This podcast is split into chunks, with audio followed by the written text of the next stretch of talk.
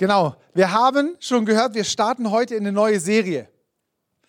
Befähigt 5.0. Kann da jemand schon was mit anfangen? Nicht so viele?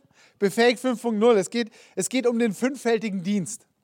Und ich weiß nicht, ob du da schon was von gehört hast, ob du ungefähr weißt, was es ist oder was es bedeutet, was es für dich auch bedeutet. Der fünffältige Dienst ist, eine, eine, ist Gottes Gabe an uns Menschen, an uns Christen, an die, die, die wir Jesus nachfolgen. Und es geht darum, uns zu befähigen und uns anzuleiten, das zu tun, was Gott uns aufgetragen hat. Ja? Wie wir als Christen hier leben sollen auf der Erde, wie wir, wie wir sein Königreich ausbreiten sollen. Und ich finde es mega cool, dass Gott nicht irgendwann gesagt hat, so, ihr habt einen Auftrag und, und ich sag euch den jetzt und jetzt zieht man einfach los. Und wie ihr das macht, ja, schaut einfach mal. Sondern dass er uns ganz, ganz konkret Dinge Anweisungen gegeben hat, Hilfestellungen und gesagt hat, hey, so und so sollt ihr das machen und nicht nur das, sondern dass er uns auch dazu befähigt hat. Ist es nicht mega cool? Ich finde es Hammer und wir, wir wollen ja gesunde und ganzheitliche Kirchen bauen. Ja? Und der fünffältige Dienst, das, was, was Gott hier zur Verfügung gestellt hat, ist ein wertvolles Tool für uns als Kirche. Wir wollen dynamisch bleiben. Wir wollen am Puls der Zeit bleiben. Deswegen haben wir auch unsere Werte nochmal überarbeitet. Es sind jetzt nicht komplett neue Werte, wir haben sie ein bisschen umformuliert. Einfach, dass wir als Kirche, das, was, wir ausmachen, was uns ausmacht, was unsere Werte sind, dass es immer verständlich ist. Dass es für jemand, der ähm, der neu hier reinkommt, der mit Gott oder mit Kirche vielleicht gar nichts zu tun hat, dass er versteht, um was es uns hier geht.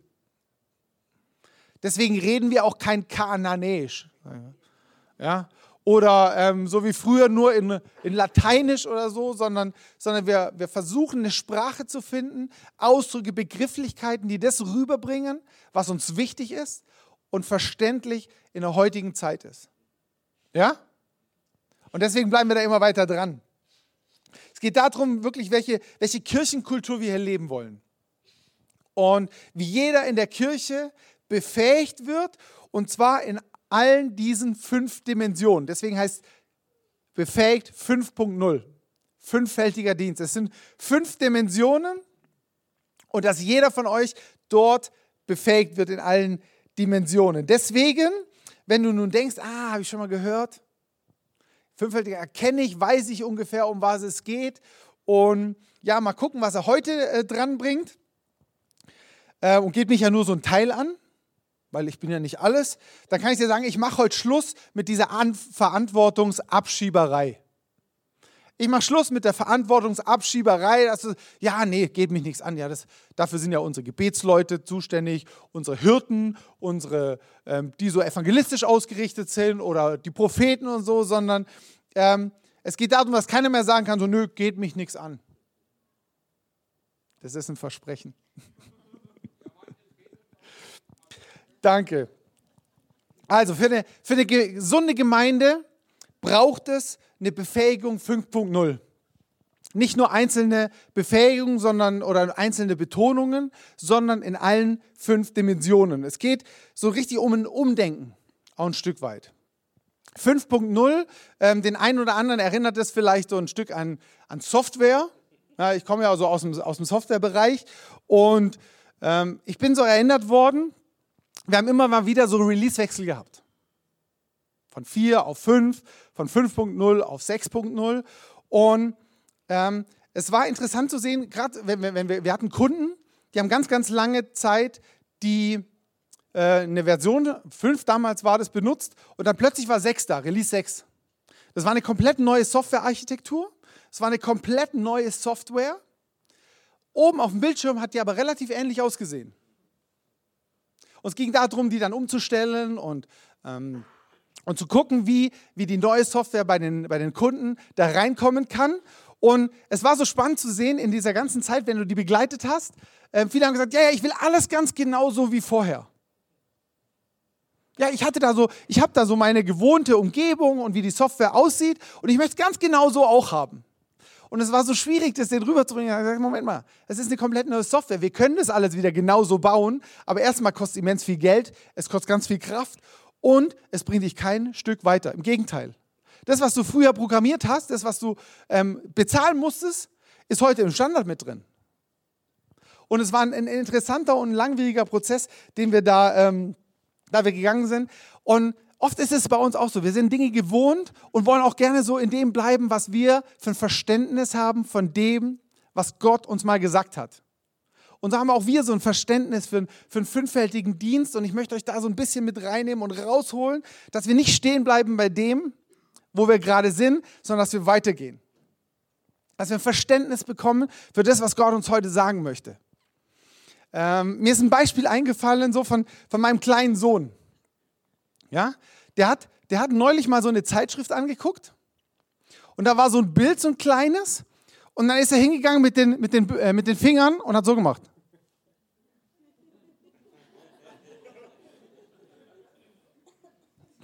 Kennt ihr die Bewegung? Ja, das ist so, ähm, wenn du, äh, wir sind so gewohnt mittlerweile auf Smartphones, auf Handys, wenn wir ein Foto nicht richtig erkennen, es groß zu zoomen. Nur mal kleine Erinnerung. Die Funktion gibt es seit 2007. Seit 2007, das ist noch nicht so lange her. Als das Apple iPhone rauskam und Steve Jobs das quasi ähm, erfunden hat oder Apple, davor haben wir das noch nie gesehen. Da ist keiner von uns auf die Idee gekommen, sowas auf seinem, auf, es gab ja noch nicht mal Smartphones. Und ich fand es so krass zu sehen, man, der ist damit aufgewachsen, für den ist es völlig normal. Und ich habe es zum Teil auch schon vergessen, dass es mal nicht ging. Und genau darum geht es so, so eine ganz neue, ganz neuer Step, so eine neue Funktionalität, eine neue Dimension, die mir gar nicht bekannt war, jetzt damit reinzunehmen. Befähigt 5.0, es geht quasi um eine neue Softwareversion, die steht zur Verfügung. Und lasst uns mal reinschauen, was die Bibel darüber sagt. Okay? Und wir lesen im Epheser 4.7. Yes. Ähm, da steht als Überschrift in der, in der, in der Genfer Übersetzung, was die Gemeinde, die Kirche zusammenhält und wechseln lässt. Wechseln lässt. Wachsen lässt. Also wir lesen hier, jedem Einzelnen von uns hat Christus einen Anteil an den Gaben gegeben. Jedem Einzelnen, die er in seiner Gnade schenkt. Jedem hat er seine Gnade in einem bestimmten Maß zugeteilt. Weiter ab Vers 11 heißt dann, er ist es nun auch, der der Kirche oder der Gemeinde Gaben geschenkt hat. Er hat die Apostel gegeben, die Propheten, die Evangelisten, die Hirten und die Lehrer. Sie haben die Aufgabe, diejenigen, die zu Gottes heiligem Volk gehören, für ihren Dienst auszurüsten, damit der Leib von Christus aufgebaut wird. Hammer cool, oder? Es geht darauf, dass, dass wir als Kirche, dass der Leib auferbaut wird. Und das, dass wir, dass du und ich, dass wir ein neues Jahr auch dazu bekommen, was wir als Kirche leben wollen. Ja, dass diese Dienste, diese, diese Befähigung, diese Gnadengaben, die Gott geschenkt hat, dass wir die neu entdecken und wie so ein Stück weit auch neu erfinden. Also nicht ändern oder, oder, oder neu machen, sondern dass wir, dass wir verstehen, was heißt es eigentlich ganz konkret für mich. Die Bibel sagt hier, sie sind zur Zurüstung von allen. Von allen. Kannst also deinem Nachbar sagen, es ist auch zu deiner Zurüstung. Es ist auch zu meiner Zurüstung. Ja? Es ist zur Zurüstung aller, zur Ausstattung und es ist wichtiger denn je. Es ist wichtiger denn je. Jesus selber hat es gesetzt. Und ich finde es so cool, wir, wir leben ja seit dem Kreuz, seitdem Jesus am Kreuz gestorben ist, leben wir in einem Gnadenbund. Davor waren so die Gesetze, zehn Gebote etc. Jetzt leben wir im Gnadenbund. Und, und hier hat Jesus wirklich das, das Gesetz ähm, als Zurüstung, als Befähigung, als Ausstattung für jeden Einzelnen, dass wir ausgerüstet und befähigt werden, das zu tun, was wir als Kirche, was wir als Christen tun sollen, okay?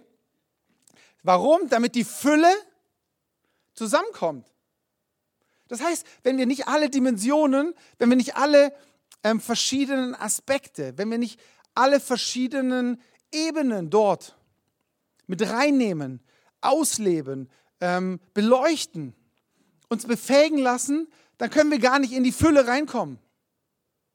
Wir sagen, oh, es ist ganz, ist ganz wichtig, also die, die Evangelisten, ähm, ja, das ist ja das absolut Wichtigste, weil keine neuen Leute, kein Wachstum.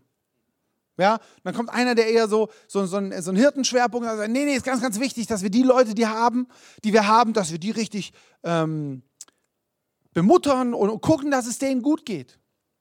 Und so jede Dimension und jeder ähm, hat so ein bisschen auch einen Schwerpunkt oft und denkt, das ist absolut Wichtigste. Aber wenn wir als Kirche, ähm, und zwar nicht nur als Kirche hier im ICF Freiburg, sondern als Gesamtkirche auf der Welt, die in diese Fülle reinkommen wollen, dann dürfen wir, dann müssen wir diese fünf Dimensionen alle gemeinsam betrachten. Ja, es geht also um eine Teamleistung, ist doch cool, oder? Und mit Team meine ich nicht so toll, ein anderer macht's, sondern ich meine so ein richtiges Team. Ja, es ist also nicht nur für Auserwählte oder die besonders Heiligen oder die besonders Gesalbten oder sonst irgendwas, sondern ähm, es ist für dich. Deswegen möchte ich uns lösen von diesem Schubladendenken. Ah, der spricht gerne Leute, ah, Evangelist. Ja, und der hat mal ein Wort, der, oh, Prophet. Und der kommt mit einem Hirten, äh, nee, Hirtenstab, nee, gibt es ja heute nicht. Ja, also ich möchte uns rausholen aus diesem Schubladendenken, weil es betrifft dich. Sag mal zu deinem Nachbarn, es betrifft dich. Ja? Jeder nämlich ist in allen Dimensionen befähigt. Und ich habe ja vorher gesagt, ich mache Schluss mit diesem Verantwortungsabschiebung, weil du bist ein Verantwortungsträger. Du bist ein Verantwortungsträger. Aber wisst ihr, ähm, früher haben wir geglaubt oder, oder äh, es geht nicht darum, wenn wir von Erweckung sprechen, ähm, was heißt Erweckung? Erweckung, wo das Menschenleben ähm, zu Jesus finden, dass das wirklich so ein Ruck durch die Gesellschaft geht, dass überall sichtbar wird, was Gott hier tun möchte, ähm, dass Menschen ähm, zu Jesus finden. Das passiert nicht durch gesalbte Erweckungsprediger. Das hast du vielleicht gedacht und gesagt, ja Mensch, wenn einmal hier ähm, irgendwie so ein Billy Graham gekommen wäre oder ein Reinhard Bonke oder so, wenn der, dann wäre Erweckung ausgebrochen.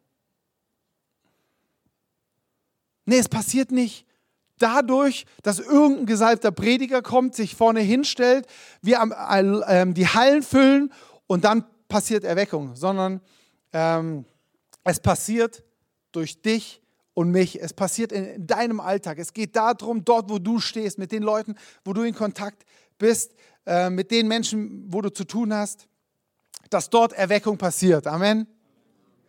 So, das war die Einleitung. Jetzt, jetzt gehen wir los. Heute geht es darum, um, um einen Aspekt, um eine Dimension äh, auf Wert, die wir als, als ICF leben wollen, und zwar We Reach. Ich habe es genannt, We Reach der Evangelist in dir. We reach der Evangelist in dir. Ja, ich finde es so cool. Ähm, uns geht, ich möchte es nochmal betonen, es geht nicht darum, dass alle jetzt, ich habe so ein paar Reaktionen schon gehört, ey ja, ich bin gemeint. Und andere haben vielleicht gesagt, so, oh, okay, kann ich äh, innerlich schon mal abschalten, ich lasse die Augen noch auf, dass er nicht merkt, dass ich schlafe. Es geht um dich. Es geht um jeden Einzelnen, den Evangelisten in dir. Diese evangelische, äh, evangelische, evangelistische Dimension in dir, okay? Also seid alle dabei, seid alle ready und ähm, lasst uns da reingehen. Ähm, dass das Ganze auch noch richtig Spaß macht, ist ein cooler Nebenaspekt. Re-Reach, ja, wir erreichen. Warum? Ähm, warum wollen wir Menschen erreichen? Warum treffen wir uns nicht einfach auch so hier im Kino für uns gemütlich als Church und sagen, ist doch gut und gemütlich, wie wir es hier haben, oder? Warum bleiben wir nicht allein mit unserer Botschaft? Warum ähm, machen wir es nicht so, der Lukas hat es neulich, ähm, als er vor ein paar Wochen hier gepredigt hat, hat es so schön veranschaulicht. Er hat gesagt, wir Christen sind manchmal so in unserer Kirche wie in so einer, in so einer Burg. Da ist die Mauer außenrum und da sind wir schön geschützt und da, geht es uns gut, da fühlen wir uns wohl. Und einmal im Jahr, ähm, nämlich am, am Outreach oder am Evangelisationstag, da lassen wir die große Zugbrücke runter, stürmen alle raus, bequatschen die Leute alle und, ähm, und äh, wollen, dass sie so komisch werden wie wir, ziehen sie alle wieder rein und ziehen die, Brückbrücke, äh, die Zugbrücke wieder hoch. So ist Kirche oft gelebt worden. Und genau darum geht es eben nicht, dass wir, wir wollen keine Leute komisch machen, sondern wir wollen ähm, Menschen erreichen. Und der, der erste Aspekt, den ich da habe, ist unsere Kirchenkultur. Das ist unsere Kirchenkultur. Wir lieben Menschen und wir glauben an die Kraft des Evangeliums, um alle Generationen für Jesus Christus zu erreichen. Daran glauben wir. Das ist unser Teil unserer Kirchenkultur. Das ist ein Aspekt, eine Überzeugung, wo wir sagen, es geht um uns, um Menschen. Es geht nicht nur einfach darum, dass wir hier eine, eine tolle, coole Zeit haben und ein bisschen gute Gefühle und happy, clappy, Kuschelclub, sondern wir lieben Menschen und wir wollen, dass, dass sie damit erreicht werden. Mit dieser Liebe, die, die, die Gott hat, das ist unsere Kirchenkultur und das ist uns wichtig. Und, und da gehen wir rein und weil, sie, weil, weil Menschen uns nicht egal sind. Ich bin immer so wieder schockiert. Ich war jetzt die letzten Woche, äh, Wochen hatte ich ähm, das, ich empfinde es als Vorrecht, U-Bahn zu fahren. Ich war jetzt die letzten zehn Jahre sehr, sehr, sehr viel im Auto unterwegs. Ich war im, im Jahr ungefähr 900 Stunden im Auto und ähm, 60, 70.000 Kilometer im Jahr gefahren. Und deswegen empfinde ich es jetzt mal als Vorrecht, U-Bahn fahren zu dürfen. Einfach um, um so am, an den Menschen dran zu sein. Und ich bin immer wieder ähm, betroffen. Das, äh, ähm, es nimmt mich so mit irgendwie, wenn ich, wenn ich so in der U-Bahn drin sehe und so strahlend rumgucke irgendwie. Und jeder ist so für sich. Und jeder guckt so auf sein Smartphone, in sein Buch oder einfach nur in die Leere und ist irgendwie so, so, so tot. Und ich sagte, genau das ist das, was wir als Kirche eben anders machen wollen. Es geht nicht nur um unser Ego. Es geht nicht nur darum, dass uns gut geht, dass ich halt mein Ding bekomme, dass ich super ähm, befähigt bin, dass ich super das erhalte, was ich jetzt halt brauche. Da habe ich doch einen Anspruch drauf sondern wir, uns geht es um die Menschen. Wir leben keine Ego-Kultur. Und noch mehr nicht nur wir leben, Gott liebt. Unser Gott liebt Menschen. Er ist so ein richtiger Menschenliebhaber. Ein richtiger Menschenliebhaber. Und, und, und Gott liebt, liebt und, und, er möchte, und er möchte sie erreichen und retten. Er möchte sie rausreißen aus dem, wo sie drinstecken. In Römer 5, im Römerbrief 5, 6 bis 8 lesen wir, Christus starb ja für uns zu einer Zeit, als wir noch ohnmächtig der Sünde ausgeliefert waren. In einem anderen Übersetzer heißt, als wir noch Sünder waren, als wir von ihm nichts wissen wollten. Als er uns scheißegal war. Da ist Jesus für uns gekommen und für uns gestorben. Er starb für Menschen, die Gott den Rücken gekehrt hatten. Nun ist es ja schon unwahrscheinlich genug, dass jemand sein Leben für einen unschuldigen Menschen opfert. Eher noch würde man es vielleicht für einen besonders edlen Menschen tun. Gott hingegen beweist uns seine Liebe dadurch, dass Christus für uns starb, als wir noch Sünder waren. Ist es nicht hammermäßig?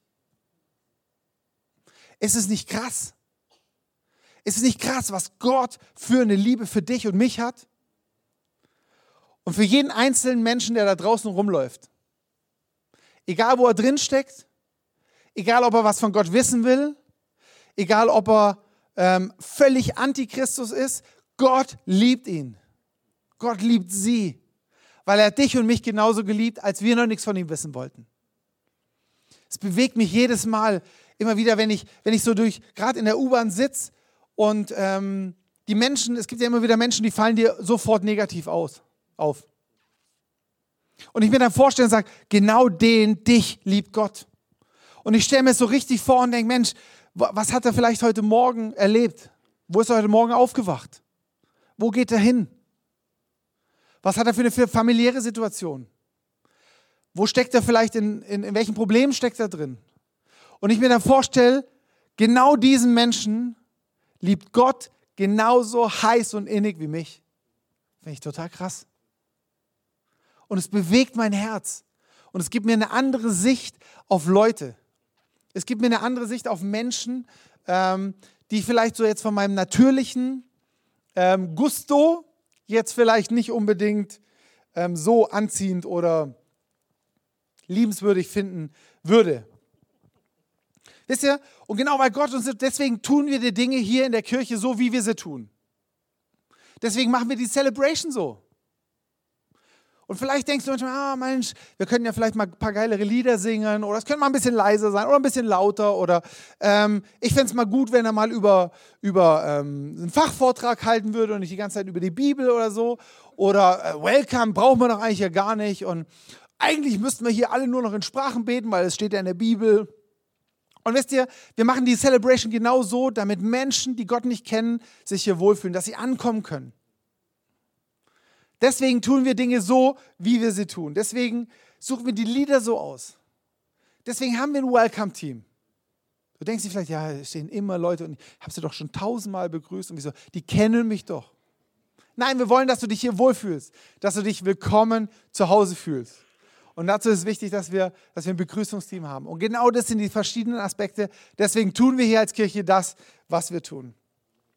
Auch wenn du es nicht verstehst, dann frag nach ähm, oder vielleicht Dinge anders siehst, auch okay, dann kannst du gerne auch nachfragen, aber das ist unser Fokus. Wir tun es, damit Menschen, die Gott nicht kennen, ähm, sich nicht hier völlig out of space fühlen. Und hier reinkommen und denken, what the heck? Was geht denn hier ab?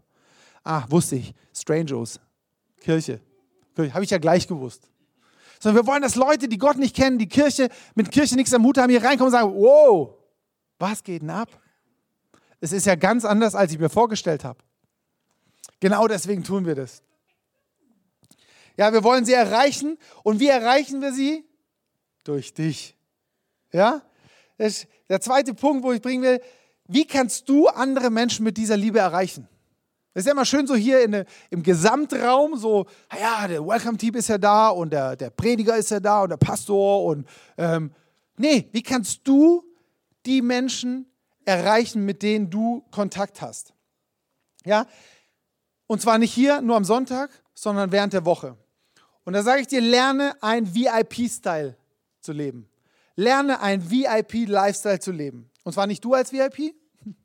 Da sagst du, so jetzt, hier, ich fahre nur noch Limousine und ähm, trinke nur noch Shampoos, sondern ein VIP-Lifestyle heißt, dass du andere Menschen die in deinem Umfeld sind, die Gott dir aufs Herz legt, die dir wichtig sind, wo du denkst, Mensch, die kennen Gott noch nicht, die als VIPs zu sehen. Very important persons. Das sagst, du machst, du richtest so deinen Fokus, dein, dein Denken, dein, dein Ansinnen genau darauf aus. Jetzt sagst du vielleicht, ja, das kann ich nicht. Ist nicht so mein Fall. Bin ich einfach nicht so der Typ so. Und weiß auch gar nicht, wie das geht. Und, und außerdem bin ich eh nicht so kommunikations- und Vielleicht gehen in deinem Kopf jetzt so ganz viele ähm, Entschuldigungen los und ich möchte sagen, das Wichtigste, sei ready. Sei ready dafür. Was heißt es? Ganz einfach.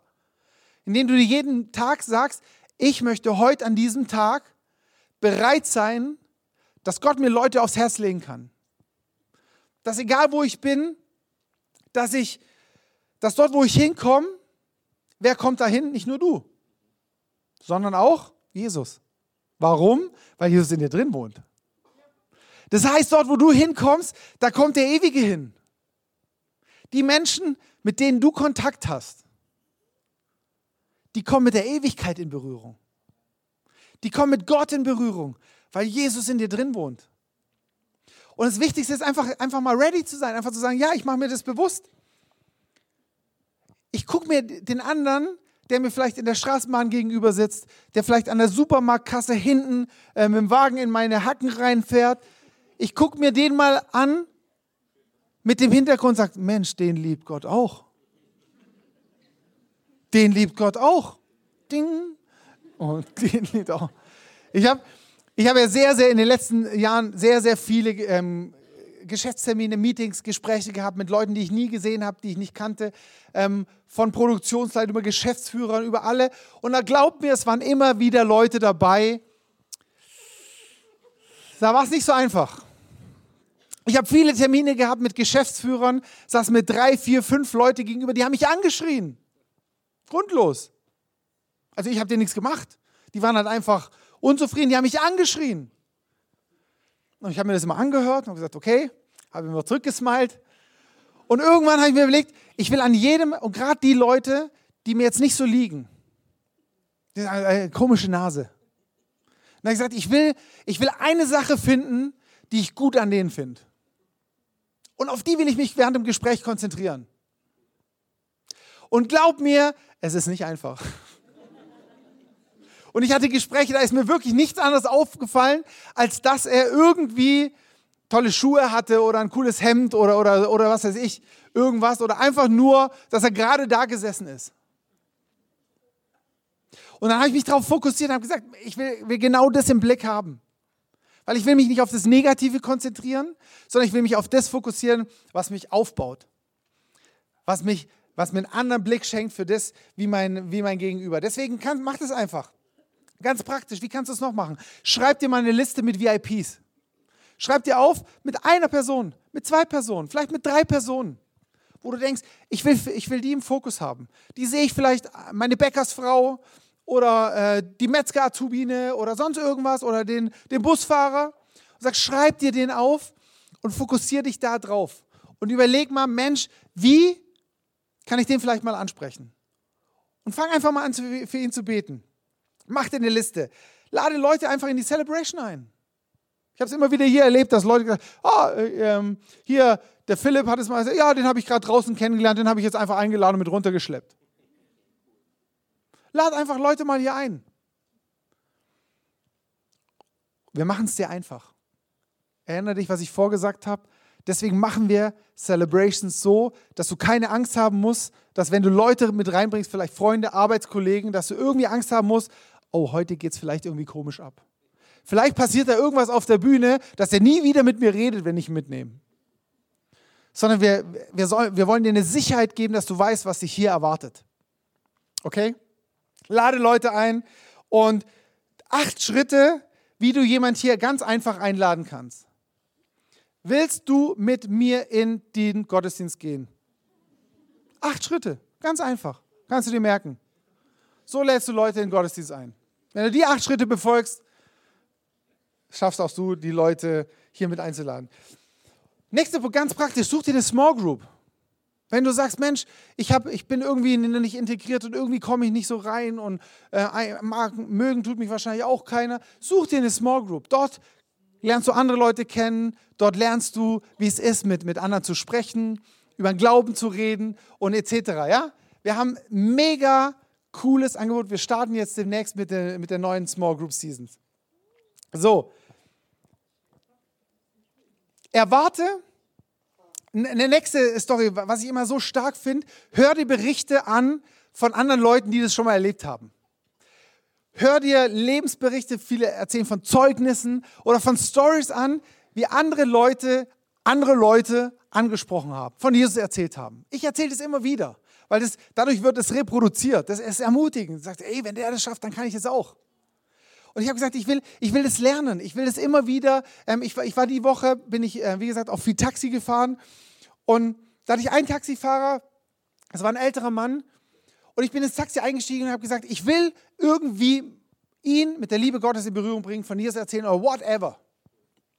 Und ich habe geguckt, ähm, jetzt ist man das als, als Salesman natürlich auch ein bisschen gewohnt oder weiß, wie das geht, Gespräche zu führen und zu lenken. Aber ich habe gesagt, ich will dem irgendwas rüberbringen. Und dann haben wir das, habe ich das Gespräch dorthin geleitet. Irgendwann hatte ich einen Impuls und habe gesagt, ich bin, äh, äh, ich bin Pastor, und ich glaube, an Gott haben sie so ein bisschen erzählt und haben gesagt, und ich glaube, Gott möchte sie heute heilen. Ich glaube, sie haben Schmerzen in ihrem Körper. Was haben sie denn? Und hat er erzählt, dass er eine chronische Krankheit hat, dass, er, dass, er, ähm, dass die Ärzte gar nicht wissen, was, was da los ist und dass er immer wieder so, so Attacken in der Lunge hat und sie nicht wissen, was es ist. Dann habe ich gesagt, darf ich für sie beten? Und dann hat er gesagt, äh, ja. Und dann habe ich für ihn gebetet. Und es ist nicht super, kein Blitz vom Himmel gekommen, er hat nicht sofort gesagt, boah, ich spüre die Heilung. Aber er hat gesagt, danke.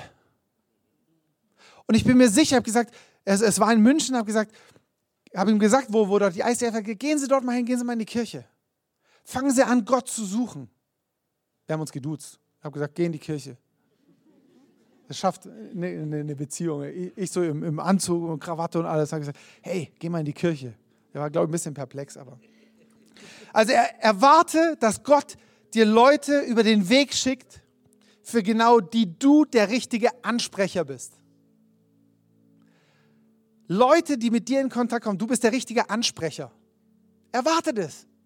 Denk nicht einfach so, oh, es müssen irgendwelche ähm, beleuchteten Personen kommen, wo ich sage, genau die muss ich ansprechen, sondern wenn du heute nach Hause gehst, in der U-Bahn, die Person, die neben dir steht, an der Kasse die Kassiererin, erwarte, dass Gott dir die richtigen Personen zur richtigen Zeit schickt.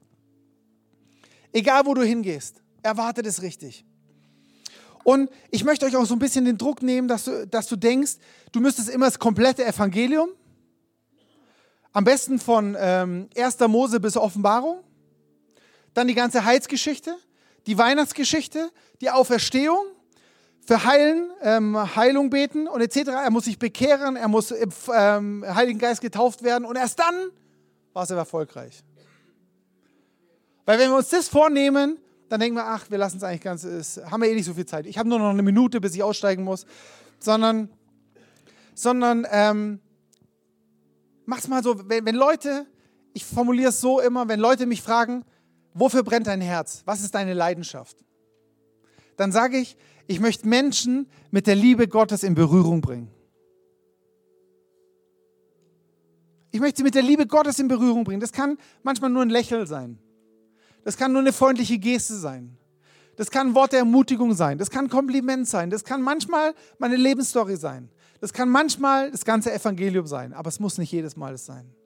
Deswegen fang klein an. Fang klein an. Dritter Punkt, und das ist der entscheidende Punkt. Gott liebt dich und möchte dich retten. Gott liebt dich und möchte dich retten. Im Johannes 3,16 lesen wir, denn so hat Gott der Welt seine Liebe gezeigt.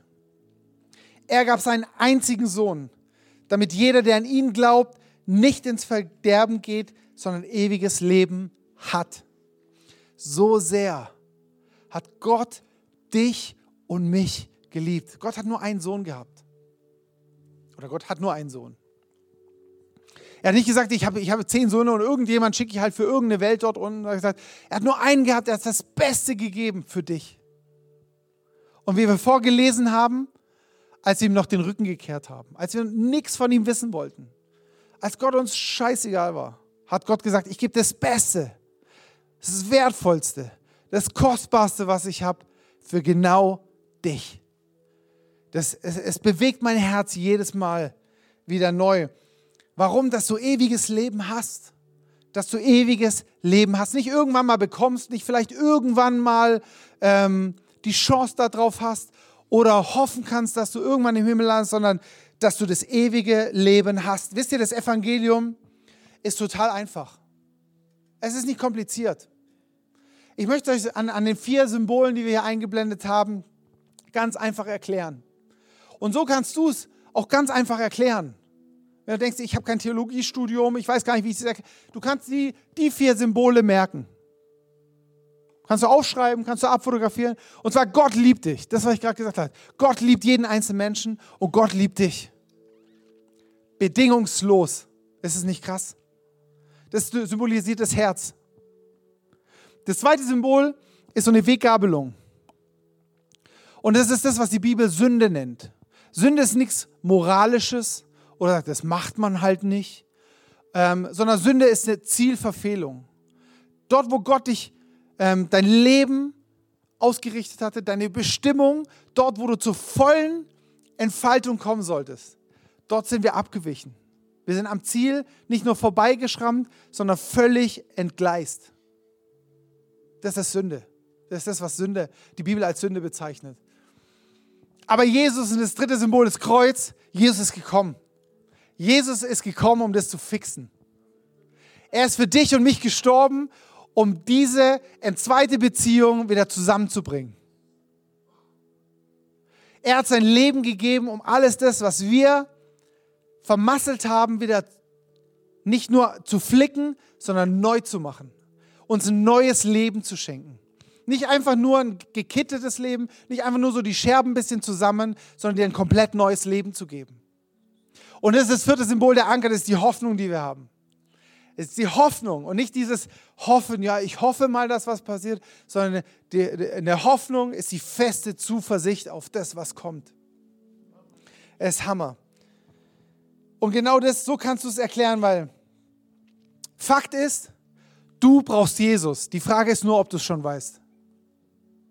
Du und ich brauchen Jesus. Und die Frage ist nur, ob wir es schon wissen. In Römer 3:23 lesen wir alle, alle, alle sind schuldig geworden und spiegeln nicht mehr die Herrlichkeit wider, die Gott den Menschen ursprünglich verliehen hat. Aber was sich keiner verdienen kann, schenkt Gott in seiner Güte. Er nimmt uns an, weil Christus Jesus uns erlöst hat. Es ist nicht Hammer. Es gibt einen Ausweg, es gibt eine Lösung und die heißt Jesus. Die heißt Jesus. Und wisst ihr, ich möchte, ich möchte jetzt die Gelegenheit geben und ich fände es super, wenn wir aufstehen, alle, weil ich möchte die Gelegenheit geben für dich, wenn du das erste Mal hier bist und sagst, es ist total crazy. Was der da vorne sagt, habe ich noch nie gehört. Dann möchte ich sagen, es, gilt für dich. Wenn du spürst in, in, in deinem Magen gehen, äh, irgendwie fühlt sich komisch an, bist vielleicht aufgeregt, dein Herz pumpt, bist du genau du, der Richtige. Und Gott spricht dich heute an, weil er dich so sehr liebt. Weil er einen Plan mit deinem Leben hat. Weil er nicht will, dass du vor die Hunde gehst. Weil er nicht will, dass dein Leben irgendwo endet, wo du nicht hin willst. Vielleicht hast du viele, äh, vielleicht hast du viele Partnerschaften hinter dir, die in die Hose gegangen sind. Vielleicht bist du verletzt worden, emotional, körperlich. Gott ruft dich heute raus. Gott möchte dein Leben heute verändern. Und diese Hoffnung gilt für dich.